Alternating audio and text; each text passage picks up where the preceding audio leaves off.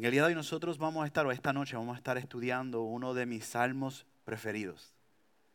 Un salmo que cuando primero lo comencé a conocer, el Señor usó para poder, podremos decir, encender una llama en mi corazón de poder conocer al Dios Todopoderoso y amarlo a Él sobre todas las cosas.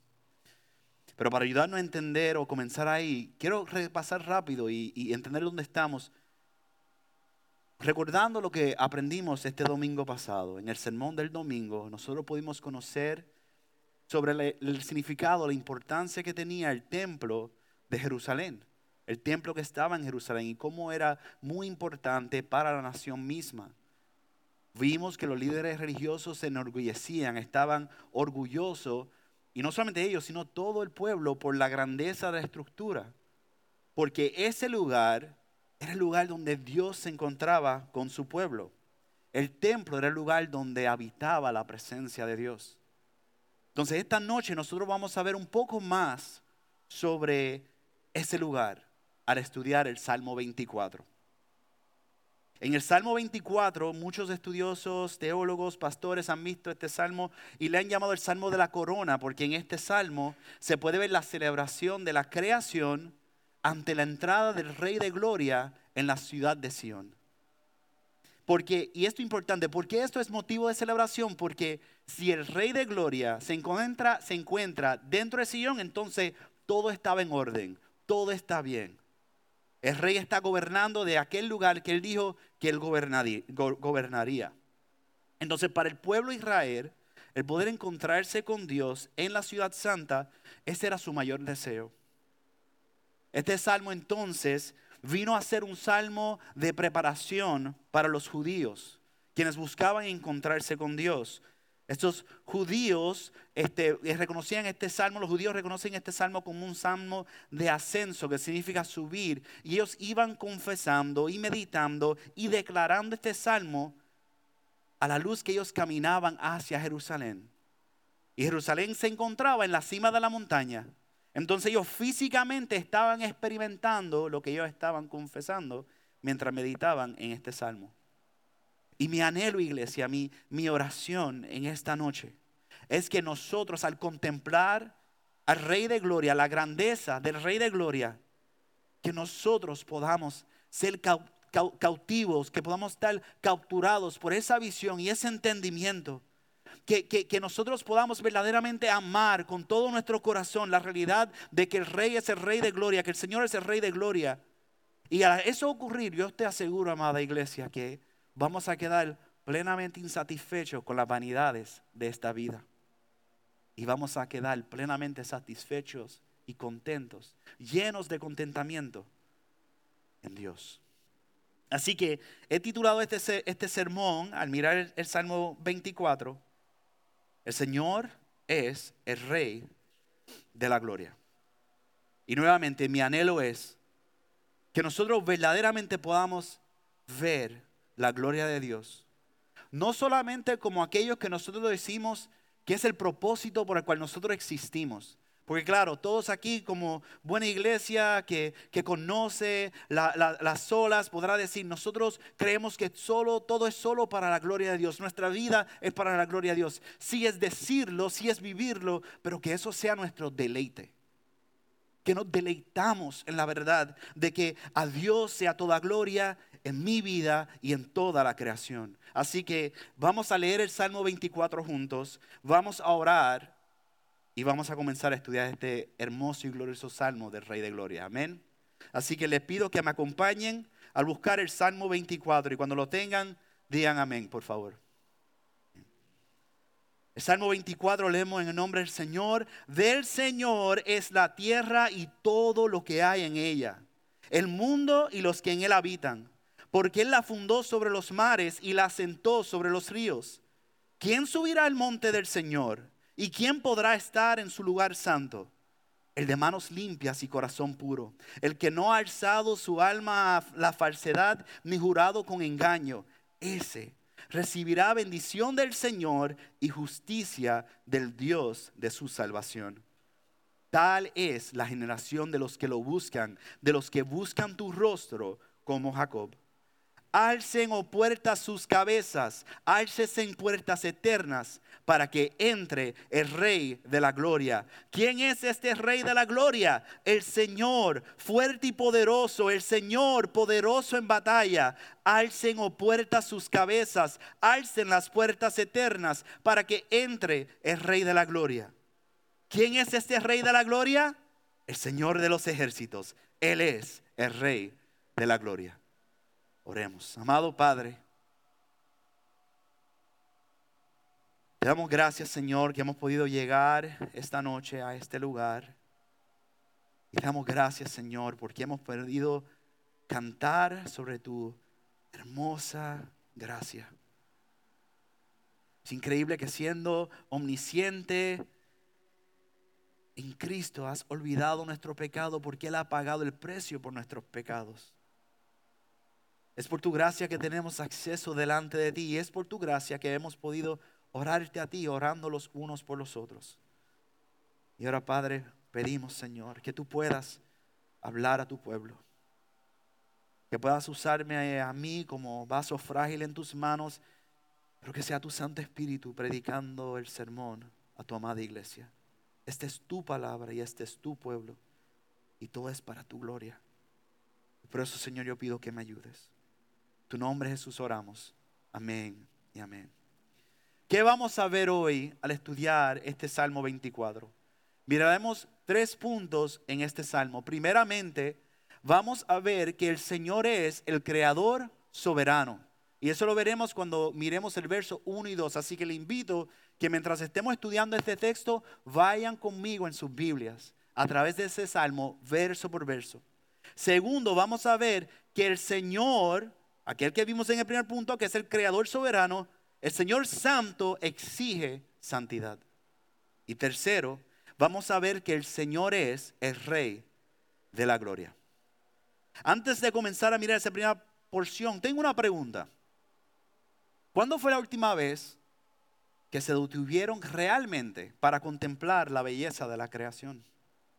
¿Cuándo fue la última vez que fueron asombrados al ver la gloria de Dios que es revelada por medio de ellos?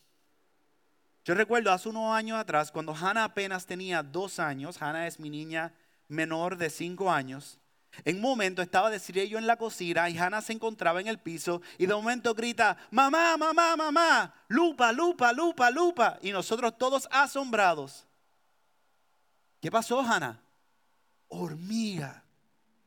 La curiosidad del niño rápido quería la lupa y se acercó a la hormiga y aquello que era bien pequeño, ella quería verlo de cerca, lo quería ver más grande, lo quería este, observar. Y es increíble porque ahora si ella ve una hormiga, ella lo odia. En ese momento no sabía que las hormigas picaban, especialmente porque eso no fue en Puerto Rico. Aquí las hormigas son más bravas, especialmente del campo. Pero esa es esa curiosidad como niño que nosotros todos experimentamos. En mi caso, cuando yo era un niño, algo que yo amaba y algo que, despertaba esa curiosidad de poder investigar y ver demás era este, el universo. Yo como niño, en un momento, yo quise ser astronauta. Por eso a veces digo unos comentarios fuera de espacio. Me encantaba mirar la expansión de los cielos, me encantaba preguntarme cuántos astronautas estarían allá afuera me preguntaba, ¿qué habrán encontrado hoy? ¿Qué habrían aprendido hoy? Y quizás, al opuesto a mi niña, que viendo algo pequeño necesitaba una lupa para acercarlo, en mi caso yo necesitaría un telescopio para aquello que es bien grande pero está muy lejos, poder verlo de cerca. Bueno, en estos días recientes, el 12 de julio, si han visto en las noticias, en los medios, se ha publicado mucho sobre el telescopio James Webb y se compartió. Yo tengo una imagen que todos quizás lo vieron en los medios estas imágenes hermosas de la expansión del universo. Este telescopio que tomó años para poder este, crearse, que tomó tiempo este, prolongado para poder enviarlo a cierto lugar para capturar estas imágenes, pudo capturar el vasto universo y es una imagen muy hermosa. Ahora, claramente lo que le estoy compartiendo son ejemplos en mi caso como niño, con amor a ver el espacio. Y ahora creo aclararle, yo siempre he dicho, a mí envíame como astronauta en el espacio, pero yo no serviría como un marinero para, para estar bajo el agua. Eso así que si en algún momento le pregunta, ¿a dónde enviamos a Luis? Si bajo el agua, poder describir el océano el espacio, siempre el espacio. No sé por qué, pero siempre ha sido mi temor. Pero como niños, nosotros e, es normal que en ese proceso de la niñez nosotros tengamos esa necesidad de investigar y de aprender. Pero una pregunta, amada iglesia, ¿por qué es que nosotros entendemos que es una experiencia solamente de la niñez? Cuando nosotros perdimos el asombro por la creación de Dios? Como cristianos, quizás podríamos todos asentir y estar de acuerdo de que la creación revela la gloria de Dios porque la Biblia lo dice. Pero vivimos como si realmente creemos eso cuando estamos ante la creación del Señor. Si hay algo, amados hermanos, que yo anhelo al poder estudiar este salmo es que nunca nunca pierda el poder asombrarme de conocer la gloria de Dios mediante su creación. Y yo estoy seguro que usted estaría de acuerdo conmigo que eso es una muy buena petición para tener delante del Señor. Que no nos dejemos de asombrar, que podamos conocer más y más al Señor al poder mirar su creación. Y por eso miraremos nuestro primer punto en los primeros dos versos de este salmo para poder entender cómo los, los, los primeros receptores, aquellos que leerían y a quien inicialmente fue escrita este salmo, entenderían estos versos y cómo eso aplicaría a nosotros. Así que el verso 1 y 2 nos dice, del Señor es la tierra y todo lo que hay en ella, el mundo y los que en él habitan, porque Él la fundó sobre los mares y la sentó sobre los ríos. Un teólogo sobre este, este, estos dos versos escribió y dijo, ya sea en la belleza, poder o complejidad de la creación, en todas sus obras, en todas las obras de la creación está inscrita una prueba de las maravillas de Dios. Y eso que está inscrito está eh, presente como una evidencia, una prueba irrefutable de su incomprensible gloria. Cuando nosotros miramos en las doctrinas y estamos estudiando para poder entender qué nos enseña la palabra y pensamos en la doctrina de la creación, que creemos que Dios creó todas las cosas, lo podemos resumir de esta forma. Dios creó el universo entero de la nada. Y el universo fue originalmente muy bueno. Y Dios lo creó para su gloria. Entonces, cuando nosotros escuchamos la palabra bueno, nosotros vivimos en un contexto de un mundo caído. Si no lo sabían, lamento informarle que esa es nuestra realidad. Pero yo quiero que entiendan que en Génesis, cuando Dios llama bueno la creación, ¿cómo lo entenderían los judíos? Es que Dios está diciendo que esa creación es bueno y bello. Bueno y bello. Piensen eso. Dios crea y lo ve y dice es bueno. Y eso, eso implica que es bueno y bello. Es Dios el creador, el que está hablando de su creación y está diciendo que es bueno y bello. Quisiéramos nosotros poder levantarnos cada día y decir que es bueno y bello. Ahorita los pastores y Fernando y yo estuvimos bajo el sol y no pensábamos que era bueno y bello. Pensábamos que estaba increíblemente caliente. Pero cuando Dios creó y vio su creación, originalmente lo creó de la nada y dijo, es bueno, es bello. Entonces, ¿qué nos dicen estos primeros dos versos? ¿Qué nos muestra de la creación eh, eh, en cuanto a Dios? Primeramente nos muestra su gran poder y sabiduría. El Señor es completamente soberano. Segundo nos dice que el Señor es soberano porque Él es el creador de todo. Así que miremos ese primer punto. La creación revela la gloria del Señor como soberano. La primera afirmación de salmista que habla del dominio, del Señor es la tierra y todo lo que hay en ella, habla de su dominio y su señorío, de su autoridad y de su poder. El mundo y todo lo que en él habita le pertenece a él. Todo, todo lo creado le pertenece a Dios. Este mundo, todo lo creado le pertenece y Él es el soberano. Y el lugar de su creación, incluyendo nosotros, nuestro propósito es de anunciar su gloria. A través de la creación, nosotros entonces podemos conocer su sabiduría y su poder.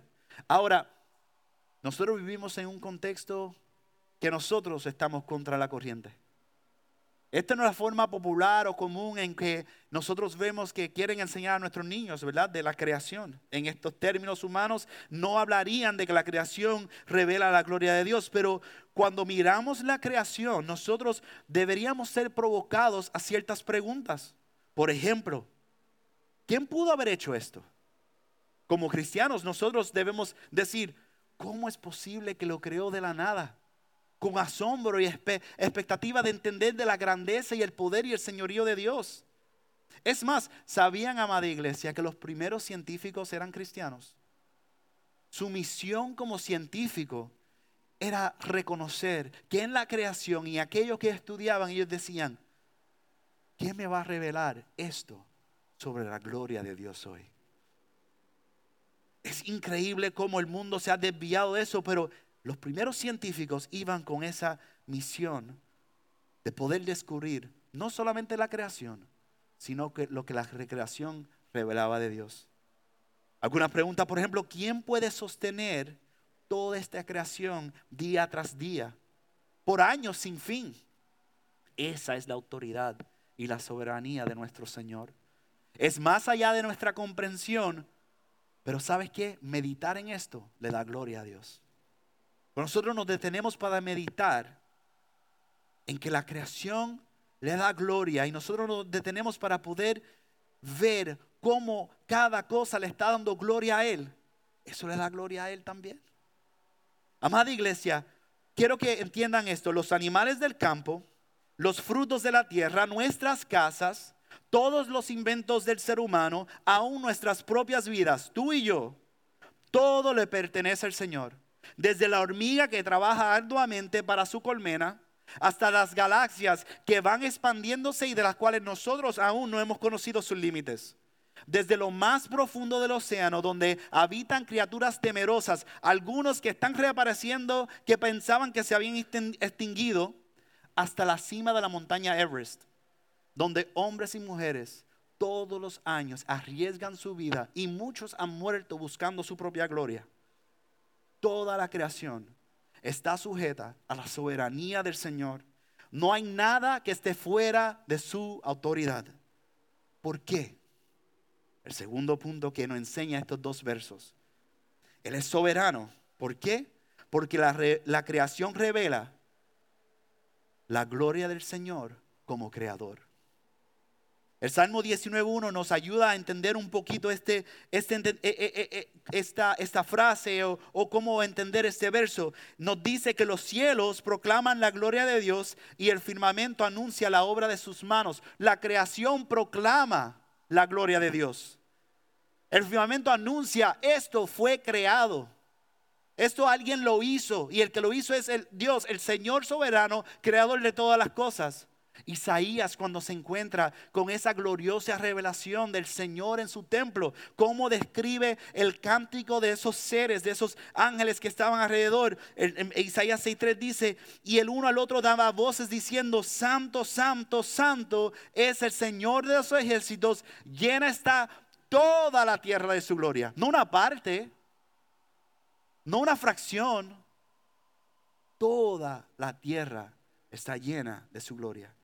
Así que hermanos, todo lo que vemos, montañas, océanos, estrellas, ríos, la tierra misma, todo lo que no vemos, la creación espiritual, los ángeles, llegó a existir cuando y por qué Dios lo creó. Dios creó todo bueno, bello. Dios creó todo de una forma ordenada y Dios mismo sustenta y sostiene todo por el poder de su palabra. Esa palabra que empezó, que nosotros vemos en Génesis, que dice, sea la luz. Desde esa palabra y toda la existencia del tiempo es sostenida por el Dios soberano. Y esto es lo bueno de saber que Dios ha creado todas las cosas para su gloria. Y lo ha creado de una forma ordenada. Y es esto, que como Dios creó todo con orden, y nosotros podemos gozar hoy de un ambiente perfecto para nosotros existir en esta tierra. nosotros sabemos que todo lo creado tiene un significado y un propósito. Y ese propósito es dar gloria a Dios. Es más, y, estoy hablando muchas cosas de planeta para que sepan que ciertamente me gustaba eso y también para que sepan que soy un poquito de un nerd. Este, que es nerd en español es tofón, para los que no saben nerd. So, por ejemplo, si uno mira los, múltiples planetas en la galaxia, sabían que los científicos han identificado que de todas las planetas es la Tierra la única que está virada.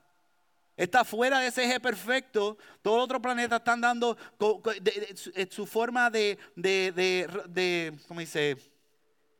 Rotación. ¿Ves? Qué bueno. Soy un nerd, pero tengo que aprender. De rotación. Su rotación parece perfecta, pero la Tierra está, como diríamos en el campo, escocotado. De lado. Aún ese pequeño detalle, Dios lo creó para que nosotros pudiéramos tener vida. Piensa en los elementos que están en el aire. Nosotros hablamos de respirar oxígeno. Nosotros respiramos aire que contiene oxígeno, pero contiene un sinnúmero otro de, moléculas que nosotros necesitamos para poder respirar. Y, y está diciendo que sí, y yo sé que homeschooling está funcionando. Cuando, cuando nosotros respiramos, si alguno de esos porcentajes estuvieran fuera de lugar, inmediatamente estaríamos muertos. Así de ordenada es la creación. Piensen en eso. Nosotros estamos, hasta el momento el hombre no ha encontrado otro lugar tan perfectamente creado para que el hombre pueda habitar.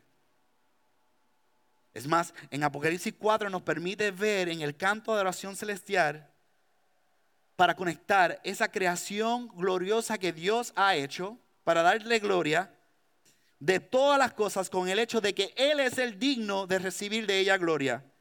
Verso capítulo 4, verso 11 nos dice, digno eres, Señor y Dios nuestro, de recibir la gloria y el honor, el poder, porque tú creaste todas las cosas y por tu voluntad existen y fueron creadas. Es hermoso saber que apuntando hacia ese momento glorioso que toda la iglesia canta al Señor, la iglesia puede confesar, como debemos hacer hoy, que todas las cosas fueron creadas por el Señor y para su gloria. Si nuestros corazones están como deberían estar, el increíble tamaño del universo, la asombrosa complejidad de todo lo creado, debería movernos cada día a adorar a Dios y alabarle aún más y más por su grandeza. El, el pastor teólogo Juan Calvino escribió hablando sobre la belleza y hablando sobre la gloria del Señor, para el creyente la belleza de la creación habla de la belleza majestuosa de su Dios. Con la revelación de la Escritura y la obra del Espíritu, el creyente es capaz de entender y apreciar correctamente la gloria de Dios mostrada en la creación. Vean eso, por la palabra y por el Espíritu, el creyente puede entender y ver la gloria de Dios por medio de su creación. Escucha la temible voz de Dios sobre las aguas, rompiendo los cedros, haciendo temblar el desierto y haciendo que haya nuevos nacimientos. De esta manera, el creyente adora al Señor en la hermosura de la santidad de Dios. Este es el Señor, Dios soberano, creador de todo, con quien su pueblo busca encontrarse. Es este santo, todopoderoso creador Dios con el cual el pueblo busca encontrarse. Entonces la pregunta que le hago o que nos hacemos, amada iglesia, ¿qué harías para encontrarte con Dios? ¿Qué haríamos para encontrarnos con Él? ¿Cómo te prepararías para encontrarte a este Dios soberano, todopoderoso, creador de todo, quien merece y es digno de toda gloria? ¿Qué podríamos hacer para encontrarnos con Él? Piensa, por ejemplo, cómo ustedes se han preparado para algún evento importante. Por ejemplo, una boda. ¿Se puede imaginar que el novio se olvide del día de la boda? Y de momento por la mañana se levante y diga, ¿verdad? Hoy era el día que me iba a casar. Yo iré en pantalones cortos, nadie se va a dar cuenta. No, es un evento especial, requiere preparación.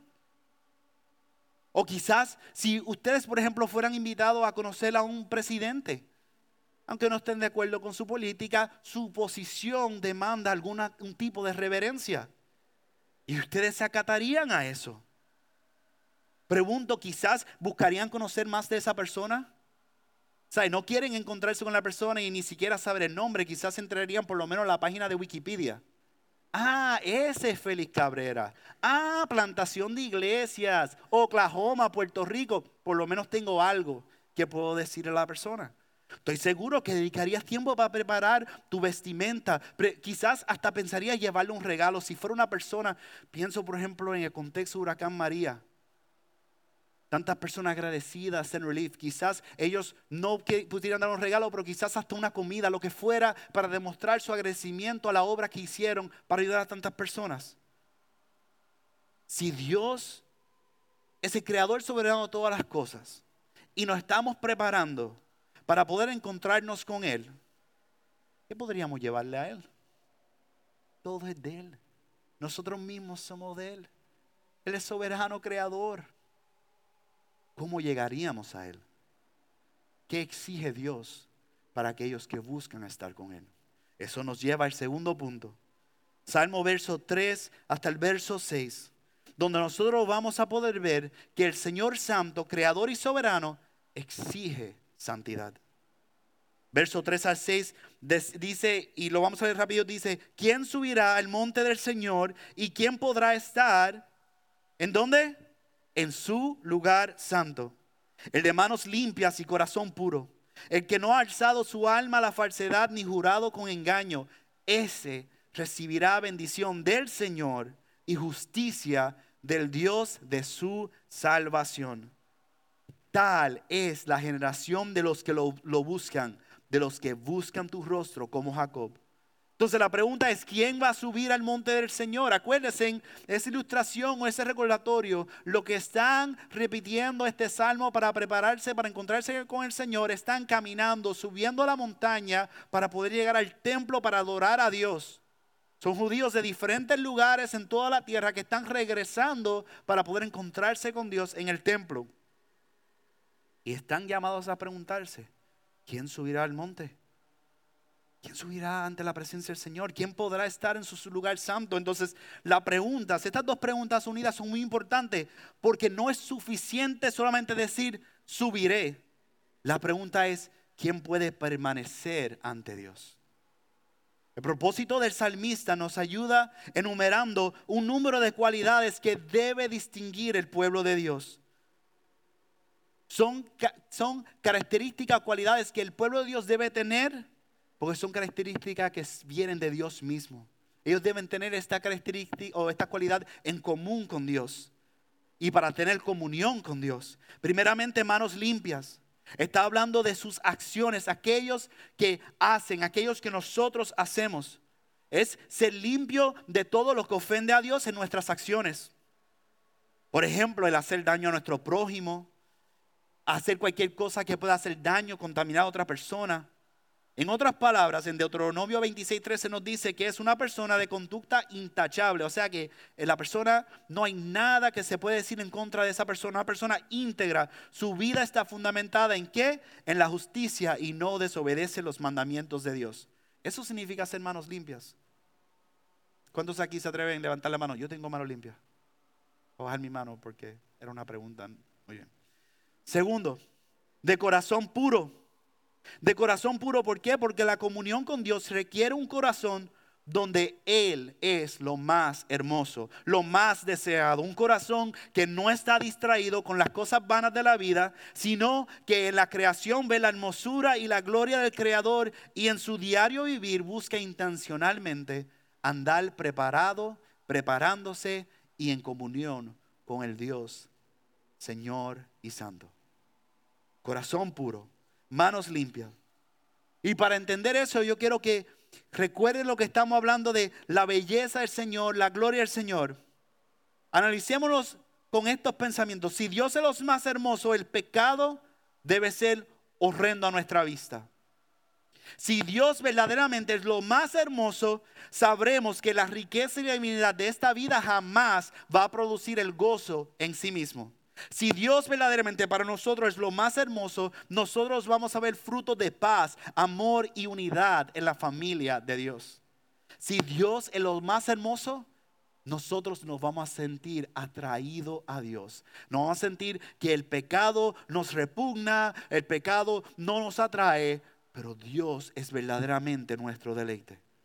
Eso es un corazón limpio. Tercero, no haber alzado su alma a la falsedad. Alzar el alma equivale el donde nosotros estamos dirigiendo nuestros afectos. En otras palabras, ¿hay ídolos en nuestra vida? Pastor Suso siempre nos ayuda, nos dice, ¿quieren saber si hay ídolos en su vida? Miren dónde dedica su tiempo. ¿Aman a Dios? Miren dónde dedica su tiempo. Miren dónde invierte su dinero. Pastor John Piper en una ocasión dijo algo, yo me he quedado con esto y yo creo que para nuestra generación es muy pertinente. Si hay algo bueno que ha salido de Facebook, TikTok, YouTube, de las redes sociales, es que ha desenmascarado la mentira que no tenemos tiempo para pasar con Dios en devoción. Piensen en eso. ¿Cuántas veces nosotros decimos, no, no tengo tiempo? Pero ahí estamos. Mira esto, like. Desenmascarado. No puede, una persona que no ha alzado su alma falsedad no puede tener ídolos al buscar a Dios. Cuarto, no haber jurado con engaño. Esta persona no es mentiroso, no es un engañador, no hace falsas declaraciones en contra del mandamiento de la ley. Y una forma fácil de poder decir esto en el Evangelio de Lucas 6:45 dice que el hombre bueno del buen tesoro de su corazón saca lo bueno, el hombre malo del mal tesoro saca lo que es malo porque la abundancia del corazón habla su boca. Y de una forma que nosotros hemos aprendido del prócer español residente de Puerto Rico. No es lo que entra, sino lo que sale. No es lo que entra que revela, sino lo que sale de nosotros. Y ustedes dirán conmigo, pero hermano Luis, ese estándar es demasiado de alto. Es que es la verdad, el requisito para estar delante del Señor es uno de santidad. No lo digo yo, lo dice su palabra. El salmista es interesante, continúa diciéndonos, no nos dice, nadie cumple con este estándar, sino con un reconocimiento a decir que esto es la verdad. Él está diciendo, así nosotros debemos vivir. Y la respuesta del pueblo que va en camino para encontrarse con Dios, que va de camino subiendo a Jerusalén, en el verso 6, que debe decir, tal es la generación de los que lo buscan, de los que buscan tu rostro. En otras palabras, nosotros somos llamados a ser la generación que busca de Dios. Y no se, no se asusten, no se adelanten, el Evangelio va a llegar, porque hay buenas nuevas. Nosotros estamos descalificados, por ahí uno que está sobrecualificado, que ha hecho la obra y que ha cumplido con todas estas cualidades. Amén. Pero como iglesia nosotros debemos, a la luz de lo que Cristo ha hecho y lo que vamos a ver pronto, nosotros debemos ser esa generación hoy nosotros debemos ser intencionales, eh, consistentes, buscar ese tiempo de devoción con el Señor.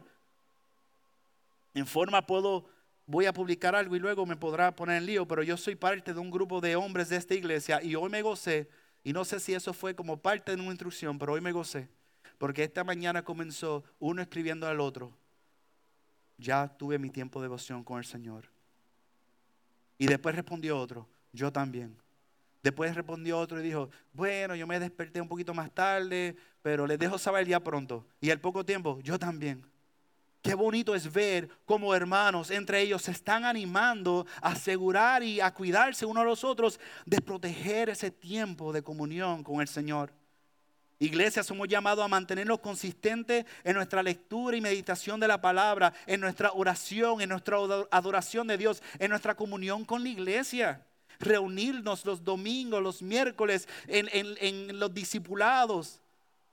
Poder tener ese tiempo de comunión, de comunionía. Que podamos ser consistentes en nuestro crecer y caminar con Cristo.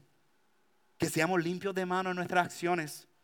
Que seamos puros de corazón en nuestros pensamientos, en, en, nuestras motivaciones. Que no hacemos nuestras almas a cosas vanas con nuestro tiempo y nuestro dinero. Y que no juremos con engaño con palabras falsas. El resultado de llegar al monte del Señor con integridad es el disfrute de la bendición de Dios. O sea, ellos van preparándose para encontrarse con Dios en el lugar santo.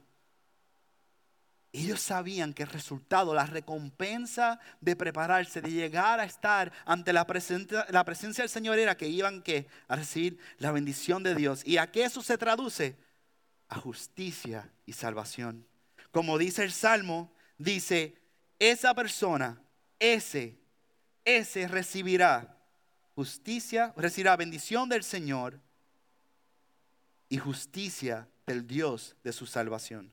Eso lo vemos en el verso 5.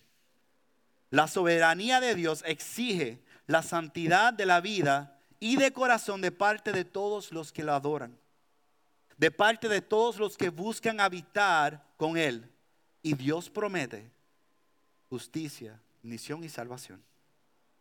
Miremos entonces la tercera porción de este texto, versos 7 al 10, donde vamos a ver que el Señor es el Rey de la Gloria y como tal, Él es digno de nuestra adoración.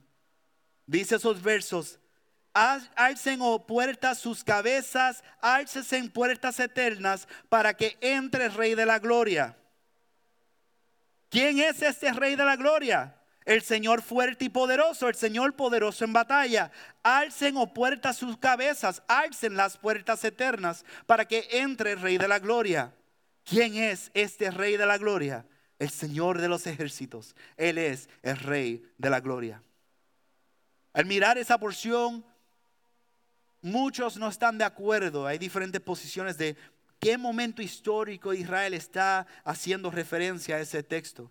Algunos dicen, por ejemplo, que parece la entrada triunfar de, de una campaña militar.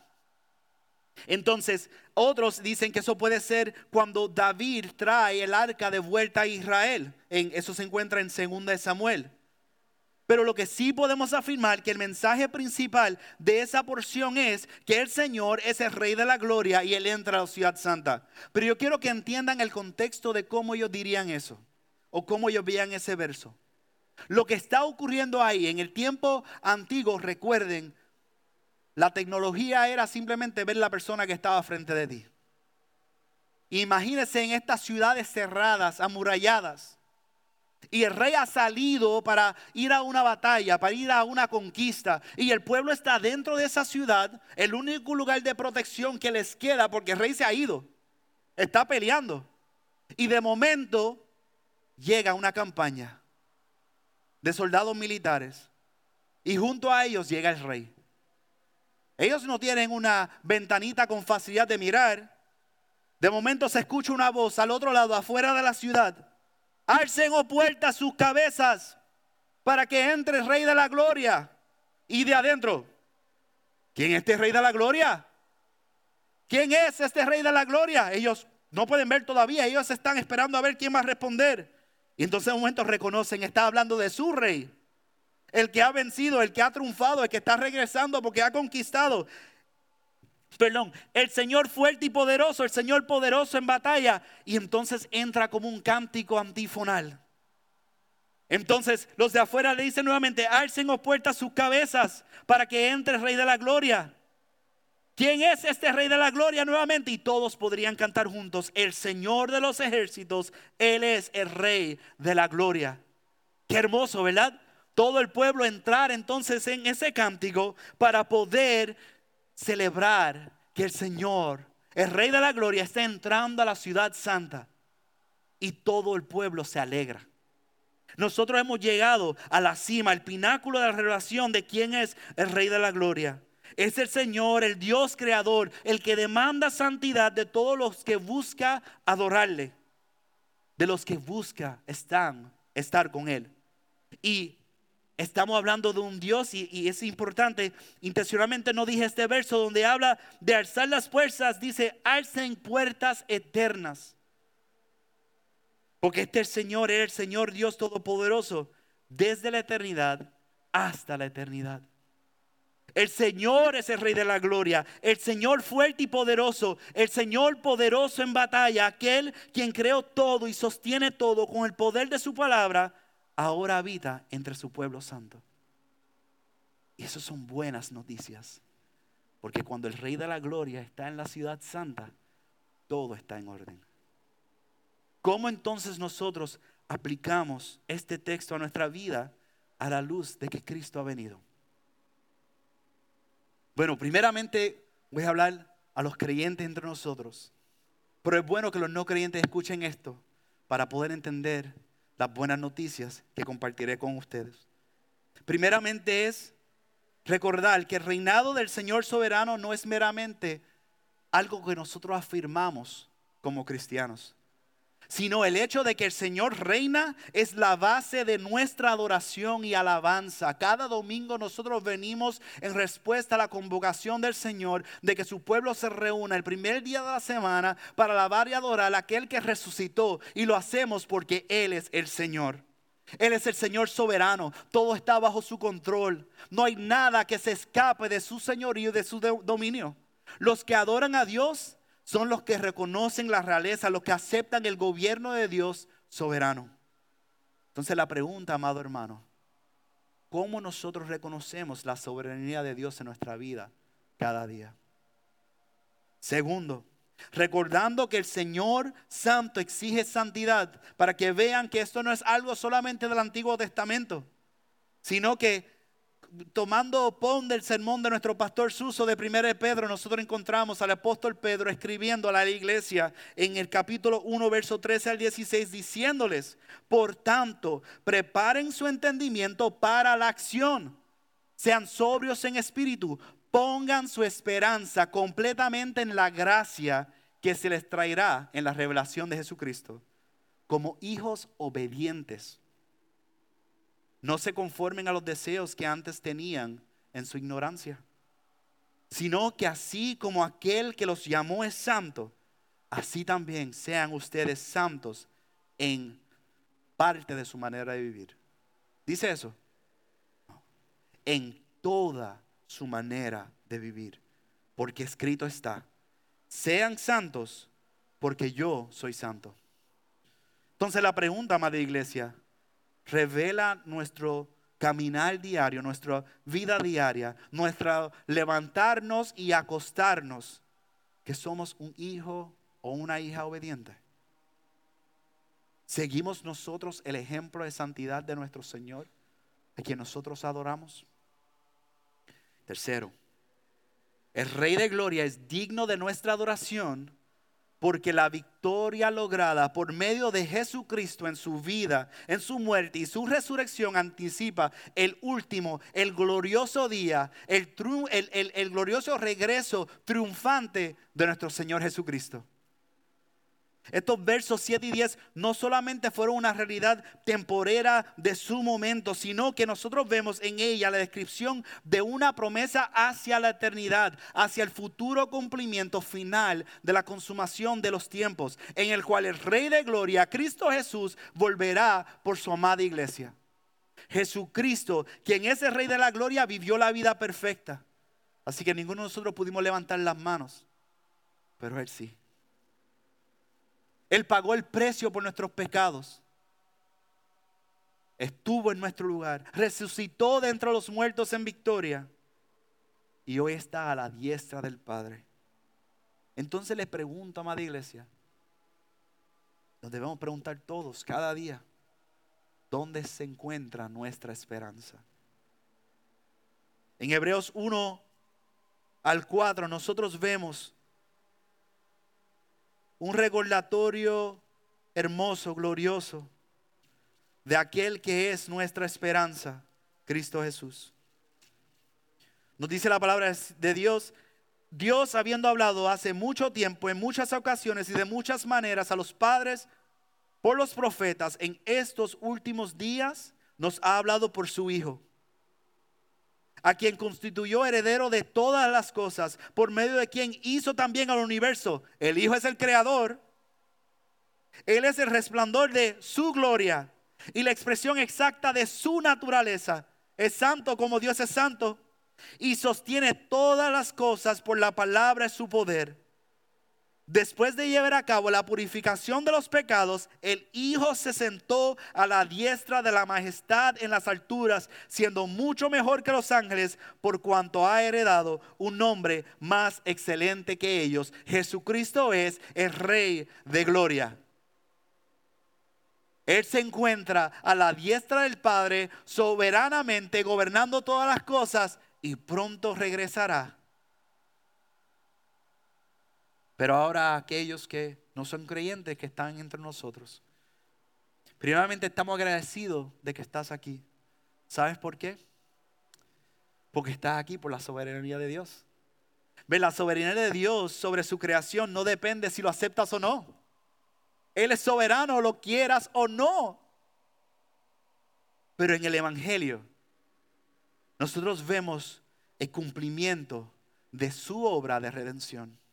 Y en este Salmo 24, yo veo la línea de la historia de redención. Porque yo veo como Dios el creador creó todas las cosas. Yo veo que Dios el creador, a pesar de nuestro pecado, llama a que su creación regrese a Él, pero deja saber que hay un estándar que hay que cumplir. Pero no deja simplemente diciéndole que hay un estándar que hay que cumplir, sino que Él mismo, como Rey de Gloria, entra en escena. El Padre enviando al Hijo como Rey de Gloria entra verdaderamente Dios, verdaderamente hombre el Rey de Gloria entra a su creación. Si hay algo glorioso que nosotros podemos detenerlo a pensar es eso. El creador de todas las cosas se hizo carne. Ese es el Rey de Gloria, hermanos. Él vivió la vida perfecta, siendo tentado en todo, Él no pecó. Él vivió la vida en obediencia. Él se compadece de nosotros. Aquel que nosotros escuchamos el domingo, que, les tuvo que corregir a los líderes religiosos, que tuvo que corregirle a sus discípulos, porque ellos miraban el templo y no caían en cuenta que el verdadero, el verdadero templo, el verdadero lugar era Él. Él es Emanuel. Él es el Rey de Gloria. Él es el lugar y la persona donde el pueblo de Dios se puede encontrar con el Dios todo soberano y poderoso. Entonces, amigo, que estás con nosotros, quieras o no, tú eres parte de su creación.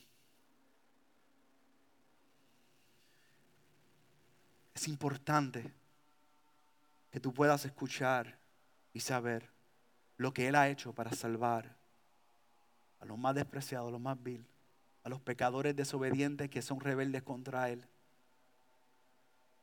Él vino y vivió la vida perfecta que nosotros debíamos haber vivido. Limpio de manos, puro de corazón, sin engaño, sin alzar su vida a vanidades. Él pagó el precio de pecado que nosotros merecíamos pagar en la cruz. Algo que a mí siempre me ha sorprendido, aquel que dio aliento de vida para nosotros poder tener vida, muere falta de aliento en la cruz. Ese es el Rey de Gloria. Él verdaderamente muere. A los tres días Él resucita conforme a lo que Él había dicho que iba a ocurrir. Y luego de 40 días de andar entre la tierra, revelarse a sus discípulos y seguir enseñándoles, Él asciende a la diestra del Padre, donde nosotros lo esperamos. Esas son buenas noticias. Él es el Rey de la gloria. Mi anhelo es que puedas ser persuadido como Pablo quiso persuadir a los judíos. Que el Espíritu Santo te pueda dar no solamente una convicción de que lo que yo estoy diciendo es correcto, sino que pueda hacer que nazcas de nuevo para que juntos podamos celebrar. Porque ese día, el día glorioso del regreso del Rey de Gloria, no solo son las puertas visibles las que necesitarán levantarse para honrar a aquel rey, sino que serán las puertas eternas, invisibles hoy a nosotros, pero que nosotros ciertamente veremos cuando Él regrese en todo esplendor y gloria. Seremos nosotros mismos como una congregación que podamos clamar a viva voz, el Rey de Gloria viene, el Rey de Gloria es digno de toda nuestra adoración para poder concluir, amada iglesia. Mi oración es que al regresar el rey, él pueda encontrar un pueblo que viva en santidad, que afirma su justicia bajo su soberana autoridad. Un pueblo de manos limpias, corazón puro, presto para celebrar al Señor como Dios creador y como Rey de gloria, porque Él ha comprado este pueblo. Un pueblo que esté presto para adorarle para siempre. Amados hermanos, el Rey de Gloria, Cristo Jesús, merece frutos. Y Él espera frutos de nosotros. Que nosotros podamos verdaderamente ver la gloria del Rey al meditar en este Salmo 24. Y os ruego que el Espíritu Santo haya hablado en este día nuestras vidas. Vamos a orar. Padre amado, yo te doy gracias, Señor. Yo te doy gracias porque tú te has revelado de tal forma en que es imposible negar tu gloria y grandeza. En tu misericordia y tu gracia, tu creación testifica de ti. Pero en tu gracia sobre gracia, tú te has revelado por tu palabra y por tu Hijo. Señor, nosotros somos polvo. Nosotros hemos sido rebeldes en contra de ti, Señor. Nosotros hemos luchado en contra de tu soberanía, en contra de tu voluntad, Señor. Y lo hemos hecho sin reconocer que nosotros no tenemos fuerza para hacerlo. Nosotros somos insignificantes, más pequeños que una hormiga ante tu presencia somos nosotros. Pero en tu gracia te ha placido salvarnos. Oh Padre amado, Dios mío, que como iglesia nosotros verdaderamente podamos ver que tú eres el Rey de la Gloria y que nosotros como creación tuya, que hemos recibido tu palabra de verdad, hemos recibido tu evangelio, hemos sido santificados por el verdadero santo, hemos sido apartados del mundo, separados, llamados a poder ser tu pueblo en quien tú te deleites, que nosotros podamos decir que tu gloria, que tú eres nuestro mayor deleite. Señor, que esta palabra no quede aquí, sino que tu Santo Espíritu nos ayuda a seguir rumiando y pensando y siendo transformados por ella, para que podamos decir que tu gloria es nuestro propósito, que tu gloria es nuestro deleite y que exaltar tu nombre es nuestro mayor gozo. Lo pedimos en el nombre de tu Hijo Jesús. Amén y amén.